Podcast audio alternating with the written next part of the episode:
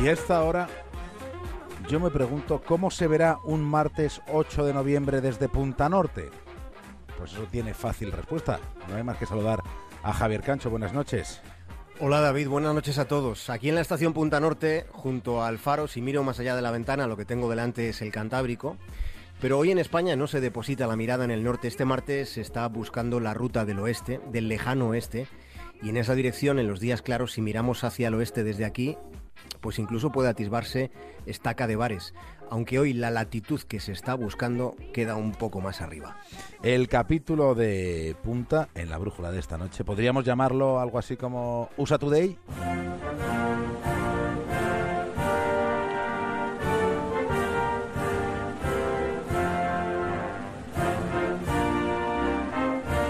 Si Donald Trump ganase las elecciones, su designación no sería buena para la madre naturaleza. El candidato republicano tiene una obsesión reconocida, que es la limpieza personal. Dice que aborrece los gérmenes. Incluso tiene más manía a los gérmenes que a los mexicanos. Sí, podríamos decir que observándole con cierto detenimiento llegan a barruntarse otras obsesiones no tan confesadas por Donald Trump y puede que bastante más sucias que la suciedad que representan unos gérmenes de tres al cuarto. El trasfondo de esas obsesiones que intuimos solo podemos sospecharlas. Lo que él ha contado es que detesta la costumbre estadounidense que consiste en estrecharse constantemente las manos. Lo contaba el Washington Post. Trump no, no soporta lo de darle la mano a la gente y necesita lavárselas continuamente. Los Yankees, esto lo sabemos, bueno, tienen mucha afición a calcularlo todo y han calculado cuántas veces da la mano el presidente de Estados Unidos en, en 12 meses. Trump tendría que estrechar 60.000 manos al año, David, 60.000, con lo que tendría que abrir el grifo casi tantas veces como manos hubiera estrechado. Y sabiendo que, él no está muy involucrado en esto de frenar el cambio climático, podemos colegir que la cantidad de litros de agua gastados sería ingente, con el grifo abierto a chorro para, para quitarse los gérmenes de las manos de sus simpatizantes. Por tanto, la designación de Trump, en principio, en principio, resultaría mala para la madre naturaleza.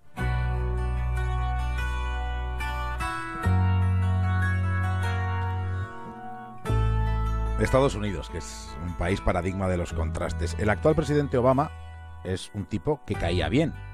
En cambio, los dos aspirantes que concurren a estas elecciones tienen algo en común. Ya lo venimos destacando en los últimos días. Los dos resultan antipáticos. Sí, en el caso de, que Hillary gane las elecciones, parte de su éxito partirá del, rechazo que suscita su oponente, ese señor que se llama Donald. Los hispanos y los afroamericanos digamos que no tragan a un aspirante que es rubio surfero a los 70 años.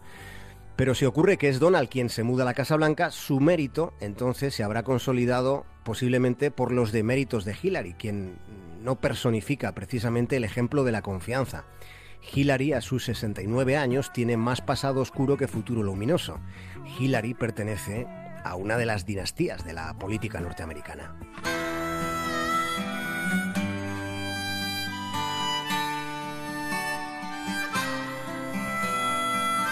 Ahora que hablas del asunto de las dinastías, se ha establecido un paralelismo entre Estados Unidos y la antigua Roma con esta cuestión. Sí, porque es una comparación interesante y además que hacen ellos mismos. Empezando por este asunto de las dinastías, consideran que, que esa pleitesía a las estirpes puede acabar debilitándoles. Las más conocidas y recientes son las de los Clinton, son las de los Bush, aunque hay y hubo más, como las hubo en Roma. Dicen que de unos años a esta parte ha proliferado curiosamente un interés inusitado en los romanos. Se escriben libros, se producen series de televisión y películas. Roma interesa e interesa su declive. Y hay quien explica ese interés en las coincidencias que pueden establecerse con episodios que son muy contemporáneos. De modo que ahí está la cuestión. Pueden encontrarse síntomas de un supuesto declive de los Estados Unidos que ya se dieron en el Imperio Romano. Tengamos, por seguir con esta tesis, tengamos en cuenta que los padres fundadores de Estados Unidos modelaron su república en fundamentos precisamente de la antigua Roma. Sí, por eso tienen un Capitolio y tienen un Senado en Washington. Es curioso porque los padres fundadores de Estados Unidos le tenían pánico a la riqueza, porque fue la riqueza, la riqueza amasada por unos pocos, lo que supuso el final de la República Romana. Los mismos romanos estaban convencidos de que la explicación de su declive estuvo en las ansias de más y más riquezas.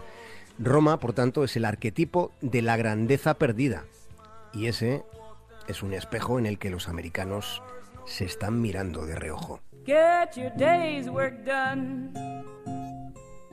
Get your day's work done. Fijemos nuestros ojos en ese gran país que es Estados Unidos, fundado, por cierto, por, emigrantes, tal y como ocurrió con Roma.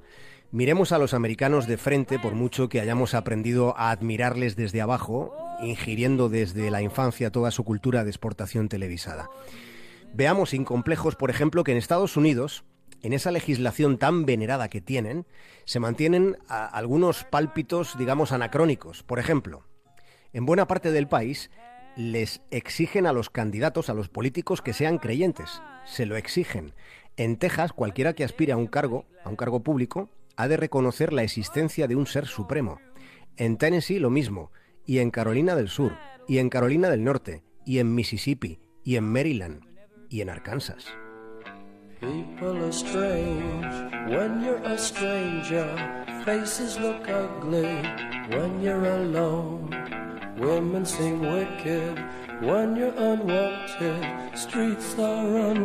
Otras peculiaridades. En Indiana, el tiempo máximo que se puede pasar en una cabina de un colegio electoral son dos minutos. A partir de esos dos minutos estaría infringiendo la ley. Sí, y las leyes de Kentucky prohíben votar a los idiotas. Textualmente viene así en el texto legal. Y puede ser un juez quien dictamine si alguien es lo suficientemente idiota para, para no poder votar. Bueno, y en Ohio, Nuevo México y Mississippi también son comunes limitaciones de este tipo. Sí, en el artículo número 5 de la Constitución de Ohio reza lo siguiente. Ningún idiota o persona loca tendrá derecho a los privilegios de un elector. Se dice así. Definitivamente es un país de contrastes. Bueno, allí sí que pueden votar hasta los que no están en la Tierra en el momento de las elecciones. Tienen un sistema previsto para que voten, por ejemplo, los astronautas.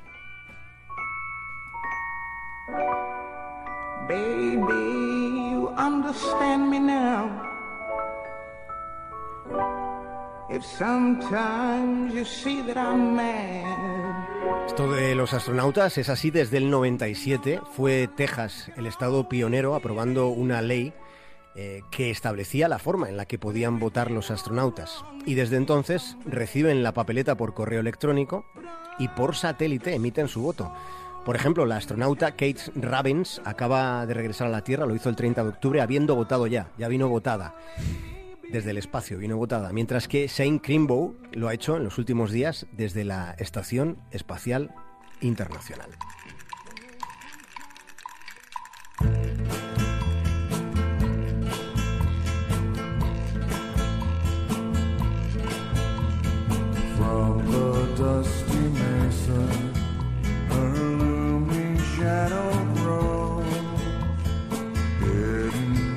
Javier Cancho.